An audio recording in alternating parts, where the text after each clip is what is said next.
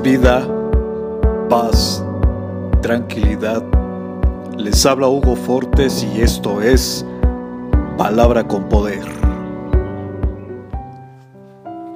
Bienvenidos, este es el contenido de hoy.